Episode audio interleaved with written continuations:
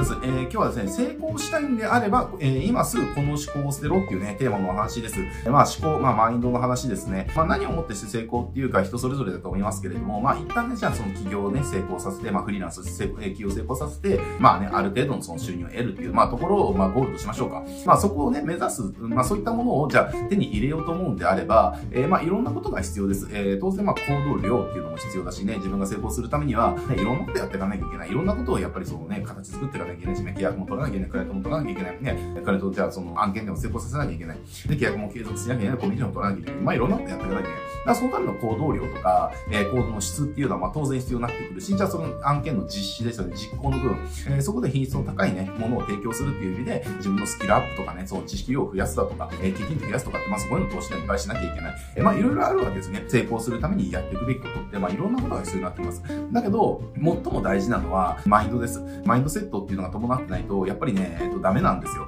で、どういうことかっていうと、最近ですね、ちょっと、あの、はっきりとは言わないけれども、えー、うちのお客さんからの問い合わせで、えっと、ちょっとね、ヤバめなのがあって、えー、まあ、それを見てね、すごく思い出したことがあったので、今日はその話をしたいなと思います。ちょっとね、結論から言うと、何の思考を捨てなきゃいけないかっていうと、消費者思考を捨てなきゃいけないんですね。えー、成功したいんであれば。で、消費者思考って何なのかっていうと、例えばですけれども、じゃあなんかのね、じゃあセミナー講座参加しましたと。セミナー講座参加したんだから、えっ、と、あなたが私を成功させてくださいよ、みたいな人すげえいるんですよね。企業マーケットって。なんだかよくわかんないけれども、ね、参加、ね、お金払って参加したんだから、なんで私成功できないんですか？あなたがもっと私を成功させてください、みたいな感じの人すごいいるんですよ。で、これ、じゃあもっとわかりやすく言うと、じゃあ消費者思考ってどういうことかっていうと、じゃあ例えばね、じゃあソファーに寝っ転がりながら、ポテトチップスを食べ、アイスクリームを食べ、コーラを飲み、で、さらに小腹が吹いてすいたから、ウーバーイーツでて、天丼を頼むとかね、唐揚げを、大盛りを頼むとか、で、唐揚げ、ね、届いて、で、唐揚げこのままよりもマヨネーズいっぱいかけた方が美味しいから、じゃあマヨネーズいっぱいかけて食べようみたいなのをバカバカ食べるという感じの人いますよね。そういう人がですね、ソファにね、これがね、そういった食生活を送って、で、ゴロゴロしながらですね、で、テレビ番組でなんかダイエットの番組見るわけですよね。で、ダイエットの番組を見て、こうつぶやくんですよ。えー、この間これ試したけど全然痩せなかったわ。って言うんですよね。これわかりますかねこのやばさ。えー、これが要は消費者志向の最たるものですね。一番わかりやすいと思います。このダイエット商品を買ったんだから、で、ダイエット商品が私を痩せさせてくれるはずじゃんっていう、えー、思ってるんだけれども、でも、ダイエットって自分が頑張らなかったら絶対痩せないよねって話ですよね。ダイエット商品っていうのは、それを補助してくれるものに過ぎないから、じゃあ、例えばシックスパックとかあるじゃないですか。じゃあ、シックスパックをね、じゃあ買ったら、じゃあ、シックスパックが、その腹筋をシックスパックにしてくれるのか、6LDK にしてくれるのかってそうではないですよね。シックスパックずっとつけてたって、えー、ね、カロリーオーバーですよね。カロリーオーバーの食生活続けてたら絶対腹筋なんか割れないんですよ。なぜなら、腹筋っていうのはもうすでに割れてて、えー、腹筋を、要は、いわゆる見た目上腹筋を割るためには、えー、割れてる腹筋の上に覆いかぶさってる、その脂肪を取り除かないといけないので、えー、腹筋をいくら鍛えたって腹筋なんか割れないんですよね。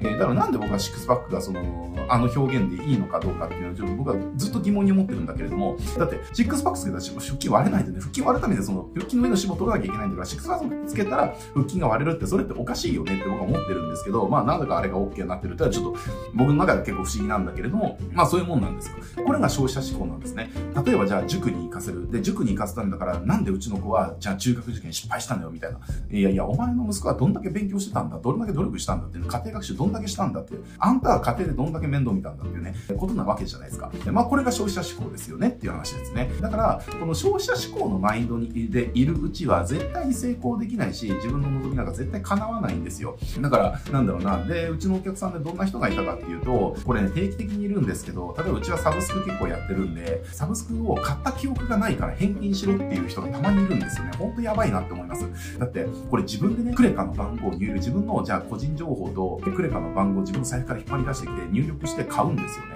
で、それで買った記憶がないとか、だい、え、大丈夫なの？っていう、ね、ちょっと信じられないっていうか、僕はちょっと意味不明なんですよね。もちろんその、ね、詐欺とかそういったものもあるかもしれないから、買ったことを忘れてるとかもあるかもしれないけれども、でもね、このね、ネット社会で、ネットで物を買う、ネットでクレカ番号に登録して買うっていうのが当たり前というか、まあそっちの方が増えてる時代で、それをね、管理できてないっていうこと自体が僕はちょっとやばいなって思うし、そこの管理ができないんだったらネットの買い物しない方が良くないですかって思っちゃうんですよね。ね、だって自分でどれを買ったのか記憶できないっていうことは、じゃあ実際詐欺にあったってわかんない、気づかないし、ね、何をもってして証明するのってなっちゃうわけじゃないですか。だから、消費者志向でいると、結局、責任を他に、なんだ、外にね、投げることになるから、やっぱりね、うまくいかないんですよね。では、例えばその、じゃあ買った記憶がないからどうのこうのってなっても、いや、それってあなたが買ったことだから、それを私たちに言われても、って思う、なるわけですよね。なるわけですよ。しかもじゃあ本当に詐欺にあったんだったら、言うとこって我々じゃなくて警察ですよね。警察とかそのクレカ会社ですよねっていう、そっち行ってもらわないと、うちは別に詐欺にあったとかって言われても、そんな調査しようがないしっていうね、まあ、ことなわけですよね。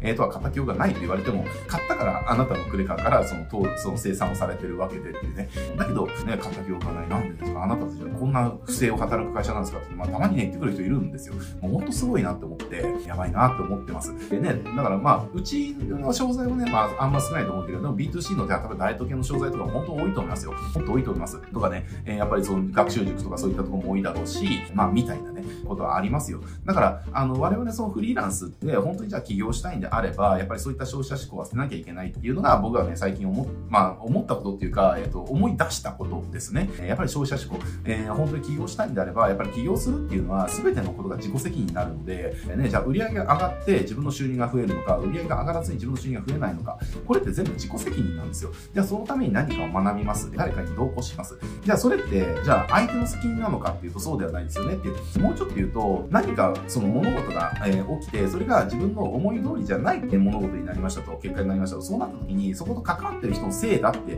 考えてる時点で、あなたの思考はもう間違ってますよっていうところなんですね。えー、じゃなくて、じゃあ例えばじゃあクライアントと商談ね、クライアントコーと商談した時に、ね、契約が取れなかったと、えー、あいつは俺の良さがわかんない。なんでバカなやつなんだ、みたいな風に思うのか、それとも、なんでね、契約取れなかったのかな、私の何が足りなかったのかなって、えー、こう思うのって全然違いますよね。ね、相手の責任してればね、俺は悪くない、俺は完璧なんだってなるから、改善をなんかしないし、行動なんかしないし、努力なんかしない。だけど、自分ができることは何かなっていうね、えー、もっとできたことは何かなって考えたら、じゃあ次はそうしようって、どんどん改善ができるわけですね。そういった部分で、やっぱりその成長のスピードの差っていうのが、その物理的にも当然あるし、あとは何よりも、消費者志向の人ってビジネスの場だと全く相手にされないですからねっていうことを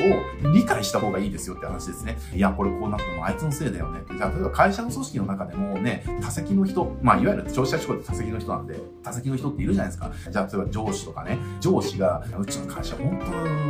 当どうしようもないよね。本当部長バカでさ、みたいな。俺にやらせた方が絶対結果出るよって飲み屋で愚痴るその課長みたいな人いるじゃないですか。ね、だけどじゃあ会議の場になると部長から発言したことに対して、えー、ずっと黙りしてるみたいな。どういうことなんだろうねっていう話ですね。ね、だから何かの結果に対して常にね、そのあいつのせいだ、あいつのせいだ、あいつのせいだってそういった人って周りから相手にされないし、あいつやばいねっていうね、なんか口ばっかで、なんかもっと自分で頑張れることあるんじゃないって評価されて、誰からもそのまともに相手されなくなる。だから、フリーランスでやっていくんであれば、これってすごくあるわけですよ。ね、やっぱりね、その、じゃあ契約を取るためじゃあ社長とかっていうのは、あの、社長のね、何がやばいかっていうと、社長って人間は、人を見る目がやっぱね、ずば抜けて高い人が多いので、そういったね、多席の思考の人とか、消費者思考が強い人ってやっぱね、わかるんですよね。で、わかるから、やっぱそういった人ってあんまり仕事をやっても一緒にね、やっても、えっと、うまくいかないのは分かってるし、えそもそも人間的に、うん、どうなんて思われがちなんでね、えやっぱそういった意味では相手にされなくなっちゃう。だから、これ自分自身が多席思考なのか、実績思考なのかって、こう、見つめ直すのってすごく大変だと思います。だけど、今日はっきり言うけれども、まあ僕のチャンネルのね、動画見てくれてる方は少ないと思います。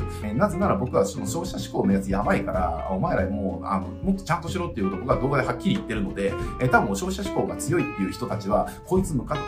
僕のことをこいつムカつくって感じで僕の動画見てないと思うので、えいいと思うんだけれども、でそういったことを受け入れてくれてる人が僕の動画見てくれてると思うので、僕のこの、ね、今日動画見てくれてる人の中には、えー、消費者思考の人は少ないと思うけれども、でもね、消費者思考が強いんであれば、そういったことをやっぱ内省して、自分自身で、あ、俺相手のせいにしたばっかだったなっていうね、その、義務と責任を、えー、なんか履き違えてたなとかね、思うんであってば、やっぱりそこを変えてってほしいなっていうね、何か起きた時にそれが、えっ、ー、と、な、誰かのせい、何かのせいって考える時点で、えー、それが問題の原因を引き起こしてる本当の原因だよっていうことですね。ここにやっぱりね、気づいてほしいし、えー、そこを受け入れないと、やっぱりね、ビジネスを成長させられないっていうか、えっ、と、ビジネスで成功はできないっていうですね。やっぱり全部自己責任です。じゃあ何かの講座に参加してうまくいきませんでした。じゃあそれは本当にその講座のせいなのかっていうね、とかね。じゃあなんか、じゃあコンサルを依頼しました。で、うまくいきませんでした。じゃあそれは本当にそのコンサルのせいなのかっていうね。もちろん相手の力量不足とか、えそういったことはあるかもしれないけれども、でも、じゃあそこから価値を引き出すために、じゃあ自分自身はどれだけのことをしたのか、そこで、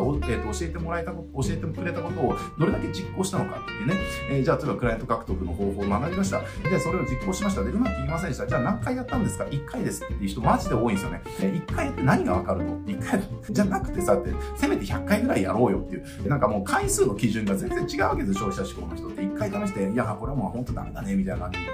何やったってダメだ、そんなんっていうね、風になっちゃうから、だから、その消費者志向っていうのは絶対に起業するとかね、収入もっとたくさん得るとかってなった時に、絶対に邪魔なものなんで、えー、本当に消費者志向捨ててほしいし、これをね、せめて僕のチャンネルを見てくれてる方は、そっち側に行かないでほしいなっていう風に思ってます。で、特にやっぱり日本って消費者保護の精神が強い国なので、だからなんだろうな、なんかよくわかんない消費者センターへの何問い合わせとか何だかに対して保護するじゃないですか。だから消費者を過剰に保護するっていうか、その、いや、消費者志向が強い消費者を過剰に保護する、うん、なんか文化になっちゃってるから、だから消費者がね、こう、まあ、言葉悪いかもしれないけど、図に乗る側面があると思うんですね。だから、僕はその、飲食業をね、14年間や、この仕事やる前14年間やってたんで、まあ、特に消費者がすごく図に乗る業界だとは思ってます。飲食業って。なんだろうな。だ僕が一番その驚いたクレーム、飲食の時驚いたクレームは、ね、イタリアンのレストランで、